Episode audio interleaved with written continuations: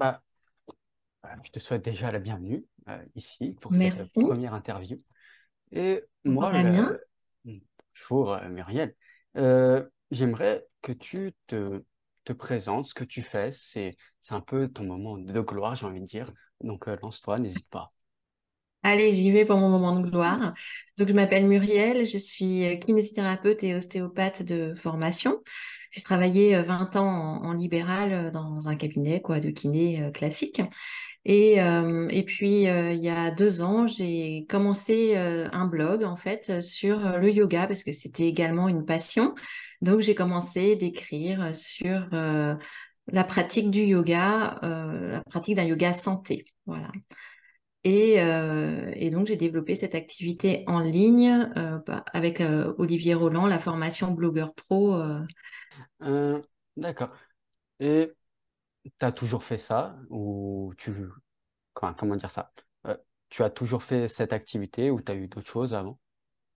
Non, non, j'ai toujours été euh, kiné. Hein. Moi, je savais faire que ça. Euh, tu sais, en plus, euh, kiné, on fait des études assez jeunes. Donc, j'ai, enfin, c'est des, des études, pardon, assez courtes. Donc, j'ai commencé d'exercer, j'avais 22 ans et, et j'avais, bon, j'avais fait des petits jobs d'été, des choses comme ça, mais euh, j'avais, ja- j'ai jamais eu d'autres activités professionnelles que le travail en libéral en cabinet. Ok, super.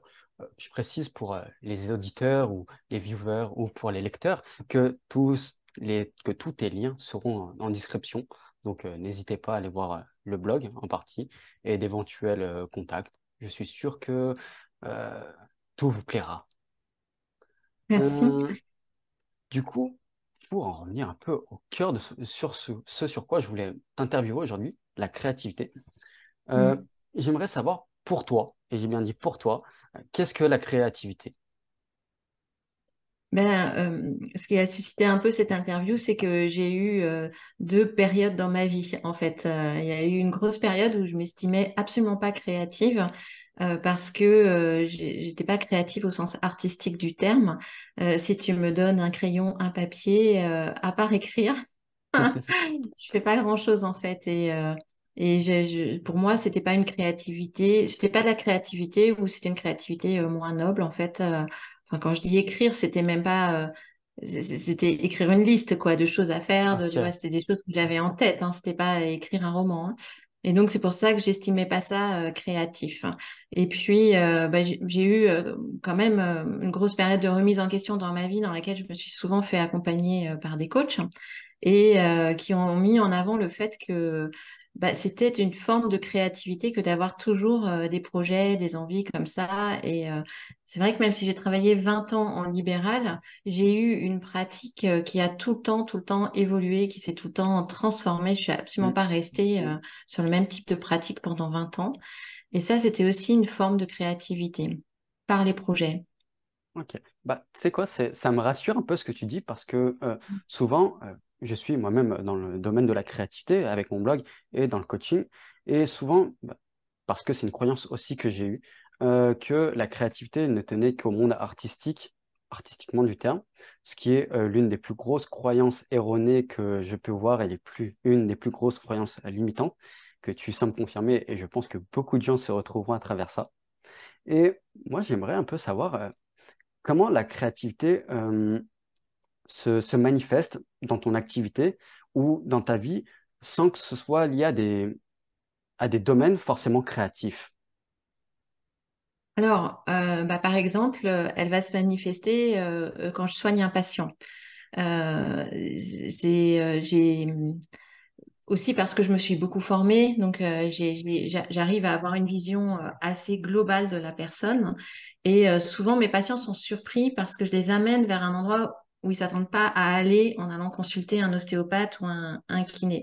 Je vais euh, te raconter euh, une séance typique euh, enfin pas typique mais symbolique en fait de cette histoire de créativité. Euh, je reçois un jour une patiente qui avait une, une, une névralgie cervico-brachiale, une douleur dans le bras vraiment euh, très importante. C'est ce qu'on appelle la sciatique du bras. C'est une patiente que je connaissais bien, que je voyais peut-être tous les ans, depuis trois quatre ans, tu vois, et je voyais que c'était une femme tranquille et, et, et posée. Enfin, j'étais un peu surprise que son corps se manifeste aussi violemment. Donc, je, je lui pose les questions habituelles. Bah, Qu'est-ce que vous avez fait pour déclencher ça? Ça vient pas comme ça. Il s'est passé un choc. Non, non, je vois pas, je comprends pas. J'étais un peu plus stressée, j'ai un peu plus travaillé. Mais si tu veux, il y avait vraiment une décorrélation entre ce que l'intensité de ce que je ressentais Mhm. sous les mains et elle, euh, l'explication rationnelle qu'elle trouvait, quoi. Et donc, j'ai cherché, puis je trouvais pas, elle trouvait pas. Et à un moment, je, je, je- pas je me fâche, mais je lui dis, euh, écoutez, euh, ça va pas, c'est pas cohérent, il y a un truc qui va pas dans votre histoire. Euh, je sais bien que, voilà, vous vous Mhm. racontez ce que vous voulez, mais il y a un truc qui va pas. Il a dû se passer quelque chose cette année. Élargissez, restez pas juste sur le plan mécanique, allez voir ce qui s'est passé. Et là, elle est transpercée d'un frisson, donc je sais que c'est bon, quoi. J'ai trouvé. Et elle dit, euh, voilà, elle avait été confrontée à une histoire de deuil hyper douloureux Mhm. et euh, elle avait absolument pas fait le lien entre le stress de ce deuil et sa douleur euh, de névralgie cervico-brachiale. Et écoute, sans blaguer, je l'ai pas revu, alors que bon, tous les thérapeutes savent bien que ce- c'est c'est des, des soins que tu vois longtemps. Et c'est pas pour me lancer des fleurs, c'est juste pour dire que euh, tu vois, j'ai été créative dans ma manière de l'aborder parce que euh, j'aurais pu la traiter de plein de manières différentes au niveau des cervicales, au niveau euh, de, des différentes articulations du membre supérieur. J'aurais pu traiter les nerfs, j'aurais pu faire du neurodynamique, mais j'ai vu tout ça, ça marchait pas, mais j'ai encore creusé pour essayer de trouver pourquoi. Avec elle, il y avait, il y avait cette raison-là, euh, psy, et euh, on en a ri toutes les deux parce que moi, ça m'arrive rarement aussi, hein, ce genre de séance. Et Mhm. voilà, c'est des moments de c'est des moments, euh, je, je dis de grâce, tu vois, un peu suspendu, parce que des fois, tu sais que tu as fait un truc pertinent, et, et pour ça, il fallait chercher. Et je pense que c'est une certaine forme de créativité. J'aurais pu me contenter de ce qui était habituellement admis pour Mhm. le kiné, et là, je suis allée sur un autre terrain. Je pense que ta, ta créativité s'est manifestée euh, notamment en sortant du cadre de tout ce qui pouvait être euh, communément euh, dit ou appris dans ta pratique. Et est-ce que tu, enfin, comment expliquer ça? Tu penses que la créativité, c'est aussi savoir trouver des problèmes et pas que les solutions à ces problèmes? Parce que là, c'est un petit peu ce qui résonne en moi. Ah, c'est intéressant. Euh, moi, j'aurais plutôt pris le problème à l'envers, c'est-à-dire euh, j'ai l'impression au stade où j'en suis que ce que j'aime bien, c'est quand il y a un problème, c'est chercher euh, différentes solutions dans différents plans, en fait, pas me contenter de la première solution évidente ou, qu'on attend de moi de par ma fonction ou de, par ce quoi j'ai été formée, de ce pourquoi j'ai été formée. Mais prendre le problème dans l'autre sens, je me suis jamais posé la question. Je sais pas te répondre. hein. Euh, toi, donne-moi ton avis Euh, dessus. moi, plus j'observe, plus je pratique, notamment via le blogging, euh, plus je, je m'intéresse aux gens créatifs et créatifs dans tous les sens du terme. C'est peut-être quelque chose qu'on pourra voir par la suite. Euh, plus je m'aperçois que les personnes créatives sont avant tout des gens qui savent trouver des problèmes pour les résoudre. C'est, par exemple, euh, la plupart des grands entrepreneurs doivent être créatifs à trouver des problèmes pour résoudre et ainsi faire euh, du bénéfice. C'est un petit peu pareil avec les, pays. Aujourd'hui, on a beaucoup de problèmes et parfois des problèmes dont on n'a pas conscience, ne serait-ce qu'écologiquement parlant. Eh ben, pour trouver les solutions à ces problèmes, nous n'avons pas le choix de trouver les problèmes et parfois, il faut être créatif, il faut être curieux, il faut, sortir du cadre. Et en tout cas, moi, c'est quelque chose que j'ai grandement observé, j'ai vu personne en parler et c'est quelque chose qui m'étonne énormément. Donc, euh, c'est intéressant, comme point de vue, mais c'est surprenant parce que s'il y a bien un truc dont je suis sûre, moi, c'est que les problèmes, j'ai aucun mal à les trouver, quoi.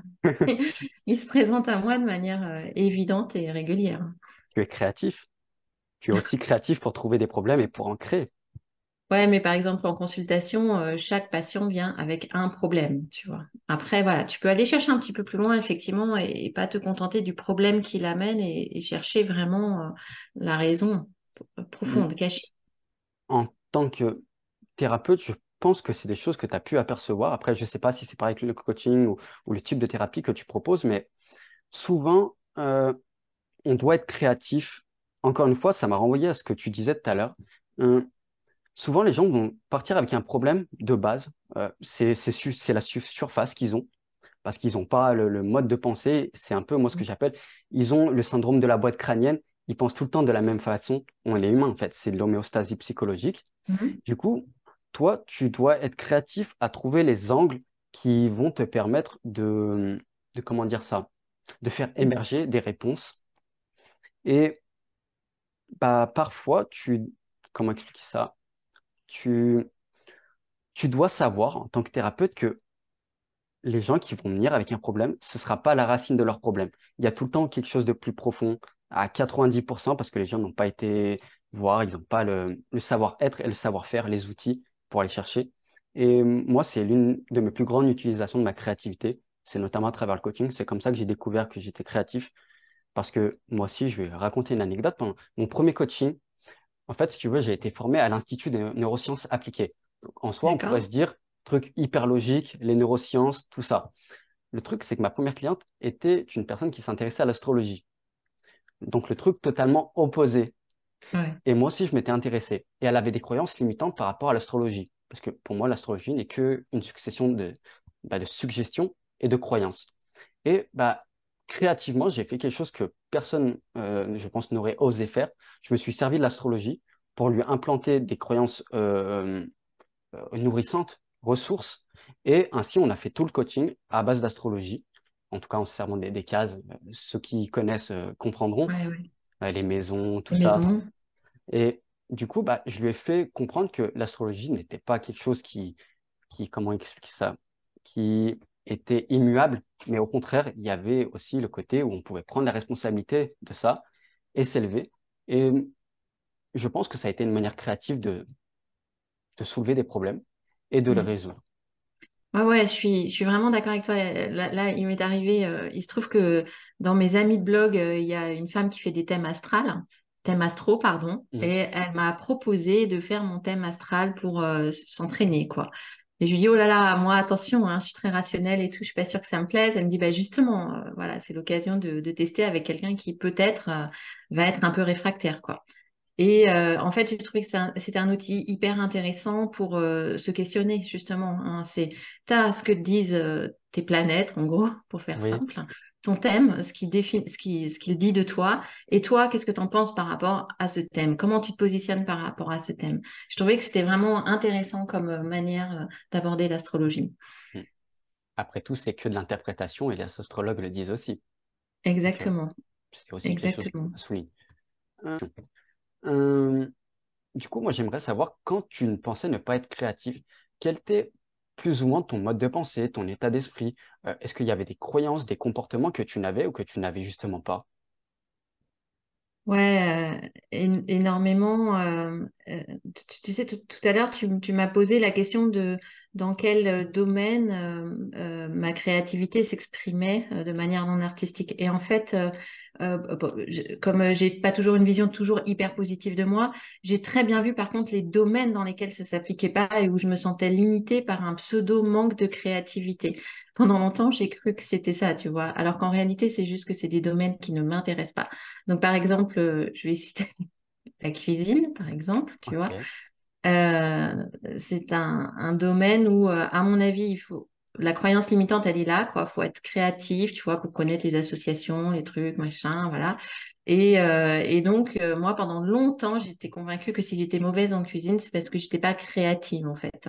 Et en réalité, euh, ben non, rien, à voir. C'est juste que je n'ai aucun intérêt, aucun, aucune appétence pour l'activité, tu vois.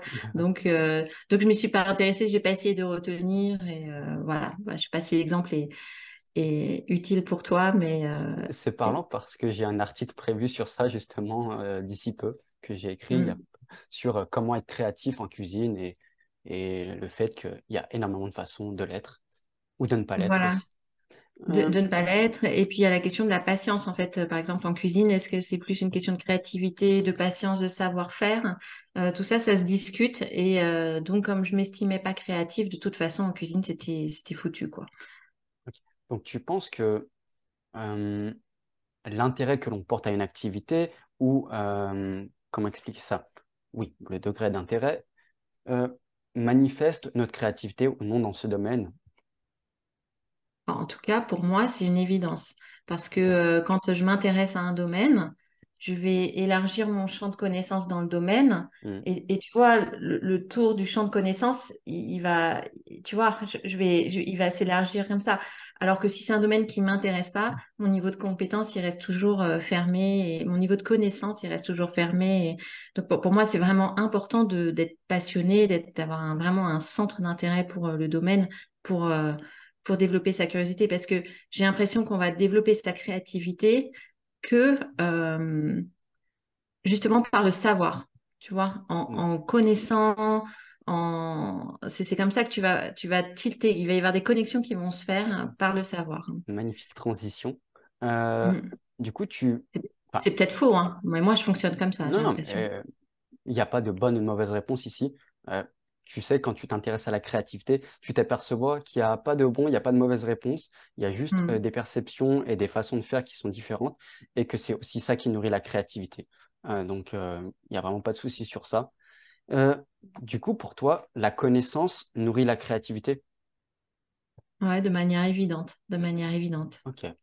Je pense que c'est totalement vrai parce que quand on regarde les personnes les plus créatives, créatives euh, et peu importe le domaine, on s'aperçoit qu'ils avaient ou qu'ils ont toujours une énorme, une énorme curiosité dans leur domaine et que c'est ça aussi qui leur permet d'avoir euh, un champ de plus en plus large.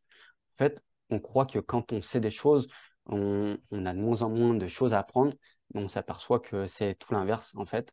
Euh, plus tu en apprends, plus tu as des choses à apprendre, même si c'est dans le détail, plus tu vois des nuances. Et avec ces nuances, ces règles, tu peux totalement jouer, tu peux les contourner. C'est ça, moi je suis vraiment convaincue avec ta, deuxième vision. Plus tu apprends, plus euh, tu, t'amènes à des frontières de, choses que tu veux apprendre, tu élargis ton, champ de connaissances. Et euh, le phénomène de création, il se fait à l'insu de ton plein gré, quoi. Tu vois, il se fait la nuit quand tu dors, il se fait, tu sais pas comment, euh, quand tu médites, voilà. Mais à un moment donné, ça germe et il y a des connexions qui se font. Intéressant sur le je ne sais pas comment ça se fait. Ça me donne une idée d'article euh, parce que je pense que le subconscient est fortement lié à beaucoup de choses créatives, en tout cas à l'intuition. Donc, euh, tu vois, ça mm. me donne une idée d'article. Merci. Je pense que ça pourra répondre à certaines questions. Hum, du coup, est-ce que tu avais euh, d'autres obstacles euh, ou pas, enfin d'autres obstacles principaux en tout cas? Euh, la gestion du temps, la gestion du temps, clairement, c'est être créatif, avoir beaucoup d'idées, c'est super. après, il faut gérer la frustration de ne pas toujours réussir à les accomplir. Et, euh, euh, voilà, quand, si on fonctionne en mode euh, faire, hein, moi je suis pas, suis pas une rêveuse, hein, je suis une pragmatique. Donc si je fais pas, ça me frustre. Voilà, tu vois, si j'ai un projet en tête, une, une idée et que je que j'aboutis pas, elle a plutôt tendance à, à, créer de la frustration que que du plaisir. Il y a des gens, j'imagine, que rien que d'avoir l'idée, ça leur plaît, tu vois, mais pas moi. Et euh, j'ai essayé de transformer ça en une philosophie de vie en me disant euh, c'est quand même mieux d'avoir toujours plus de désir dans la vie que, que de temps pour l'accomplir, tu vois. Euh, c'est, sinon, ça veut dire que tu t'ennuies. Voilà. Donc, moi, je suis assez. j'ai transformé ça. J'essaie de transformer ça en me disant ouais, bah, c'est OK, tu as, plus d'idées que de possibilités de les réaliser. Et c'est comme ça. Donc voilà, il y a une frustration par rapport au temps. Euh, sans doute aussi, des fois, euh, le temps s'est mêlé aux moyens financiers aussi, hein, tu vois. Est-ce que tu peux t'offrir plus de temps si tu travailles pas, par exemple, aussi? Donc, euh, tu pourrais, voilà, donc ce, ce, type de frustration bien matérielle. Mmh. Moi, petite question, est-ce que tu penses que c'est une question de temps ou de savoir trier ses idées et savoir les prioriser? Eh bien, dans une certaine mesure, effectivement, c'est une question d'organisation, de planification et de, euh, de où est-ce que tu mets ta, ta priorité. Tu, tu, tu, sais ce qu'on dit, par exemple, sur la méditation, si tu veux méditer, tout le monde te dit, mais si tu veux trouver cinq minutes par jour, tout le monde peut les trouver, en fait. C'est qu'une question de priorité. OK, dans une certaine mesure. Il y a vraiment euh, des moments de ta vie professionnelle où tu es complètement sous l'eau, où, euh, où tu as une surcharge, où il faut accepter de déléguer et tu pas tout à fait prêt. Enfin, tu vois, des moments de transition mm. comme ça un peu euh, complexes et où bah, c'est OK, voilà, tu n'auras pas le temps d'être aussi créatif. C'est comme ça. Mm. OK. intéressant. Hum, du coup, on en était aux obstacles, c'est bien ça?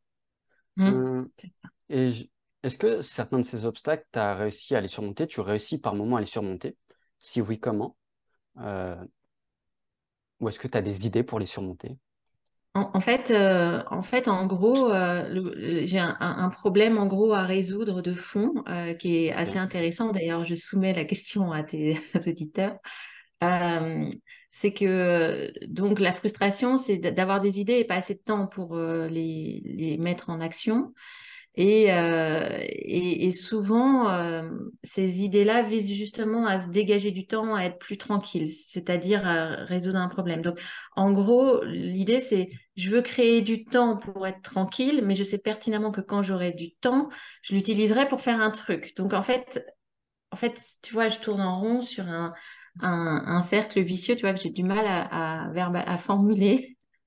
Je sais ok. pas si j'arrive à être claire. Et en quoi est-ce un problème pour toi? Oh, c'est plus un problème maintenant, mais ça a été un, un truc à, à décanter, euh, d'accepter que en fait, euh, j'aimais pas être tranquille et posée. Euh, C'était pas mon objectif. Mon objectif, c'était d'avoir du temps pour euh, pour ben, justement cette réflexion, mettre en œuvre des idées. Et, et, et j'avais pas envie de temps pour me reposer en fait. C'était pas c'était pas dans mon dans mon état d'esprit. Oui, parce qu'à une période de ma vie, j'étais vraiment surmenée. hein. J'avais vraiment trop de choses euh, en même temps. Et, euh, et donc, j'avais vraiment un rapport au temps euh, où je sentais que j'avais besoin de temps pour me reposer. Mais en même temps, dès que je l'avais, je créais un truc, quoi. Je me lançais dans un projet. Donc, euh, donc ça n'allait pas. ok. D'ailleurs, en parlant, bah, tu vois, de repos, c'est, un mot qui a fait tilt. Est-ce, durant les phases où tu étais, on va dire, surmené, est-ce que Mhm. tu as vu des effets bénéfiques ou au contraire négatifs sur ta créativité? Waouh, énorme. Euh, c'est-à-dire, euh, j'ai eu un, un- un- à titre perso, j'ai eu un enfant qui a très mal dormi. Donc, pendant à peu près trois ans, j'ai pas dormi, euh, j'ai pas fait de nuit complète pendant trois ans. Et donc, j'ai eu vraiment, vraiment des gros problèmes de, de fatigue, quoi, chronique à ce moment-là.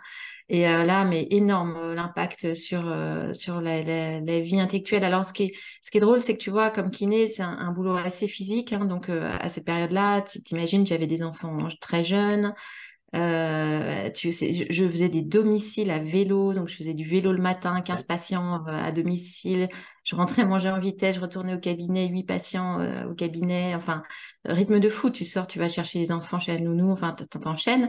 Et, euh, et ma grande crainte, c'était de pas tenir physiquement, en fait, tu vois, de pas avoir la, la, la, la force physique pour faire mon travail, qui est somme toute assez physique.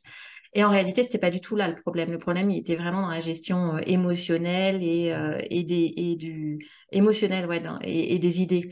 Euh, c'était vraiment dur euh, de de rester optimiste, motivé, enthousiaste, de gérer ses émotions euh, quand tu dors pas. En fait, c'est ça vraiment le vrai problème, je, je trouve.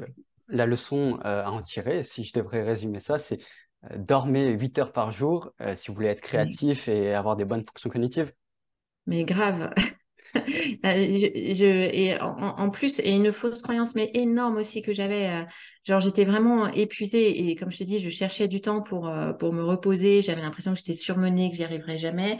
Et en fait, euh, j'ai pas réduit du tout mon temps de travail. C'est juste que j'ai modifié mon temps de travail. C'est-à-dire, je travaille au moins autant, voire plus, mais sur des trucs qui me plaisent vraiment et pas sur des choses qu'on m'impose de l'extérieur.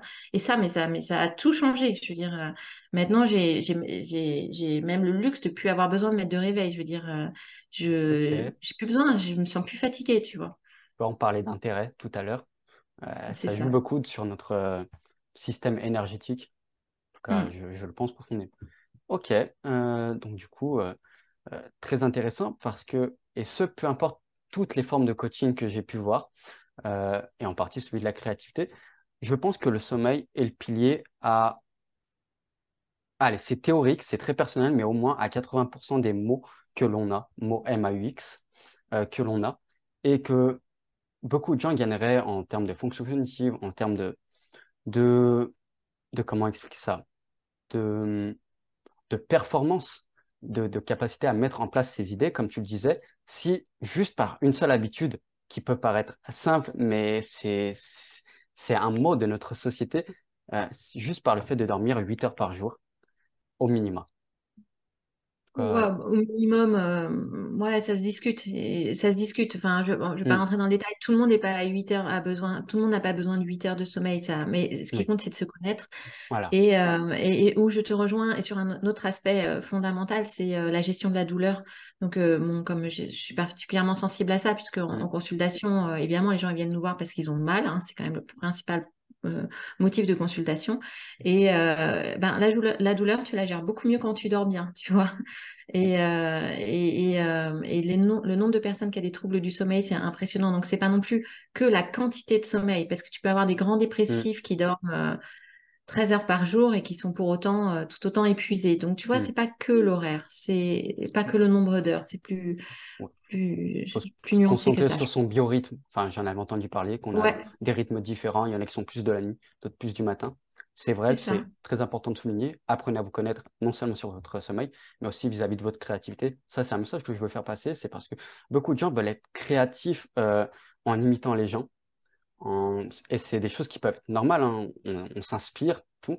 Mais soyez créatifs à votre manière. Euh, même si vous pensez ne pas l'être, vous l'être à votre manière, à différents degrés. Il y en a qui vont l'être d'une manière plus logique. Je pense que la créativité peut être quelque chose de très logique aussi. Et il y en a Mm. d'autres qui vont être très non conventionnels. Et c'est OK. Enfin, apprenez à vous connaître. C'est vraiment, si j'avais qu'un conseil à donner, c'est juste celui-là. Euh, ne faites pas Oui, forcément ce qu'on vous dit.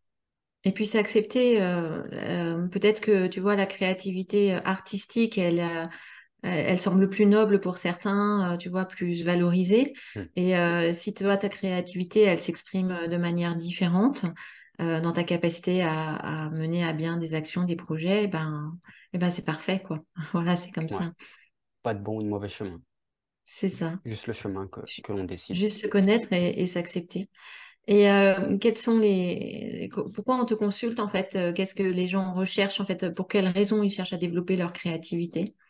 Alors ça, ça va être, euh, ça va différer parce que tu as des personnes qui sont dans le monde artistique et eux, ils ont souvent les mêmes problématiques. Et après, tu peux avoir d'autres choses diverses et variées. Par exemple, si des coachs viennent me voir, parfois, bah, ils peuvent venir me voir pour justement avoir une capacité à avoir plus de techniques, une capacité parfois à, comment expliquer ça?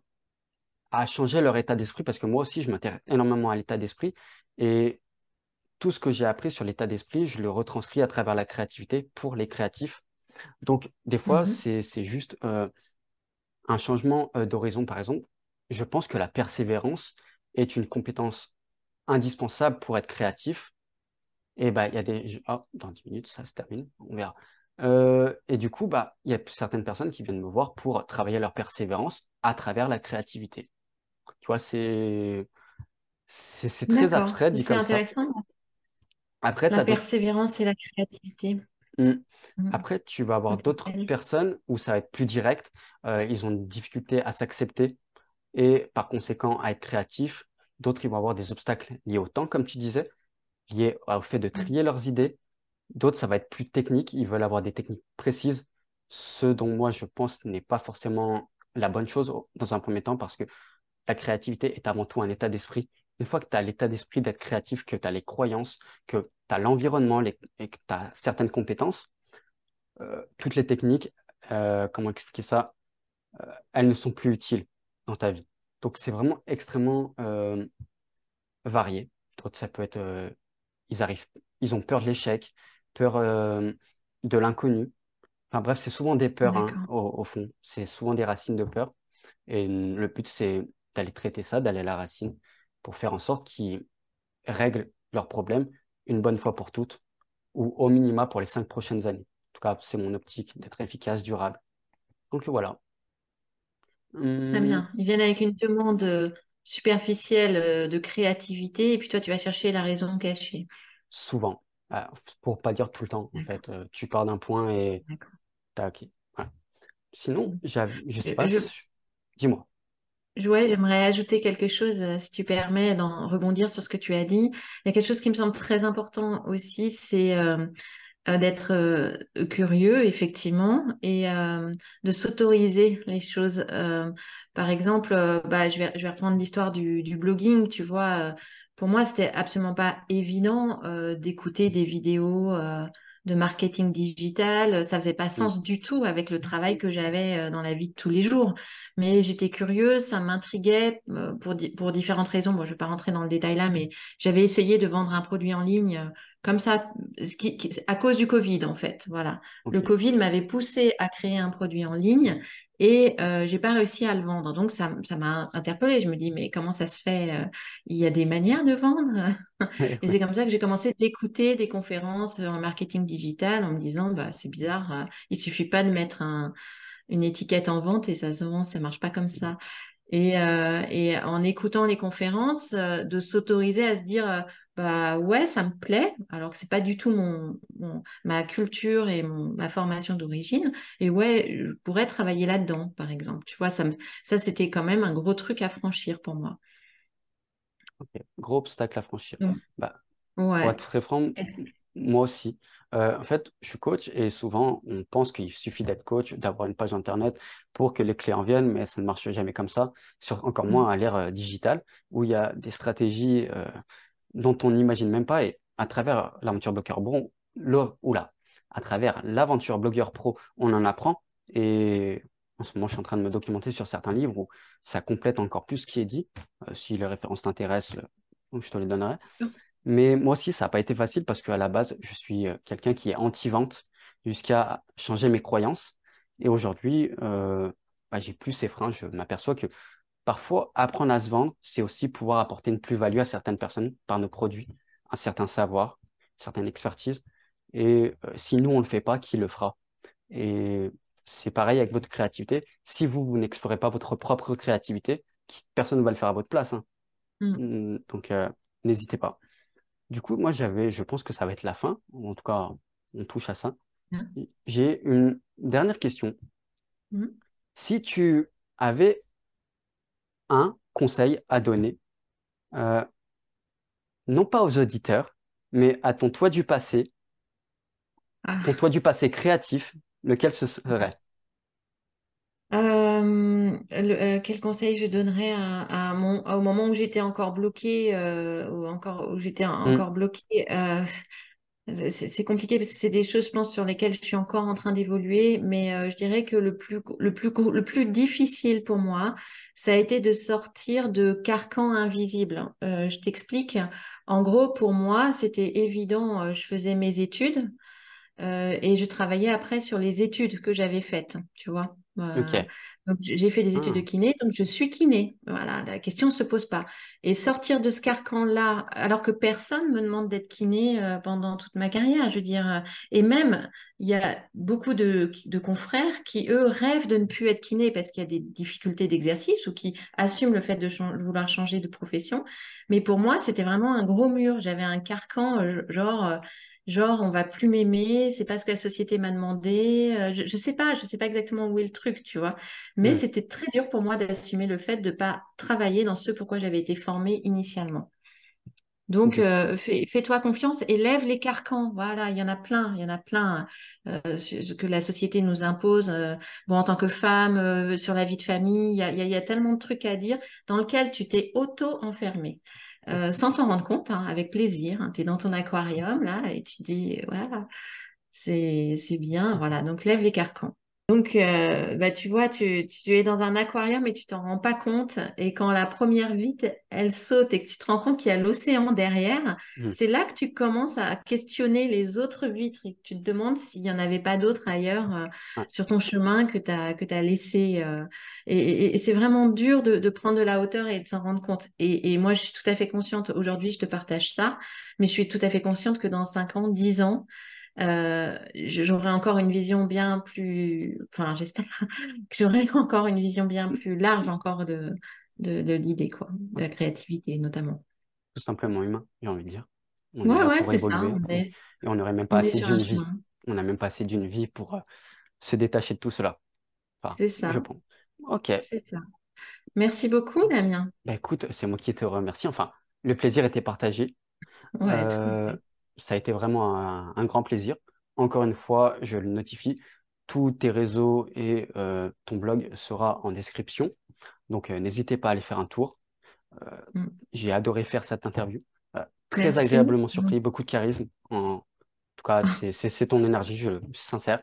Merci. Donc, tu vas me faire rougir. c'est sincère. Donc voilà. Non, mais en plus, c'est des thématiques qui sont un peu difficiles pour moi parce que je bloque pas du tout sur euh, ce genre d'idées, tu vois. Donc, j'ai une approche très scientifique, très rationnelle du yoga, de l'anatomie, de ah, je suis incollable. Mais euh, voilà, quand il faut parler, partir sur des niveaux plus philosophiques, plus euh, de réflexion, de chemin de vie, de psychologie, c'est absolument pas mon domaine. Hein. Ok, mais c'est aussi ça que je trouve très intéressant, c'est de discuter avec des gens qui sont à l'opposé même parfois de la créativité et de s'apercevoir qu'en fait, euh, ils ont beaucoup de choses à apprendre aux gens qui sont ultra créatifs. Et en tout cas, c'est ce que je veux transmettre à travers euh, cette première interview et les prochaines qui vont suivre. Merci beaucoup. En tout cas, c'est une super initiative, ces interviews. Bah écoute, à bientôt. prends soin de toi.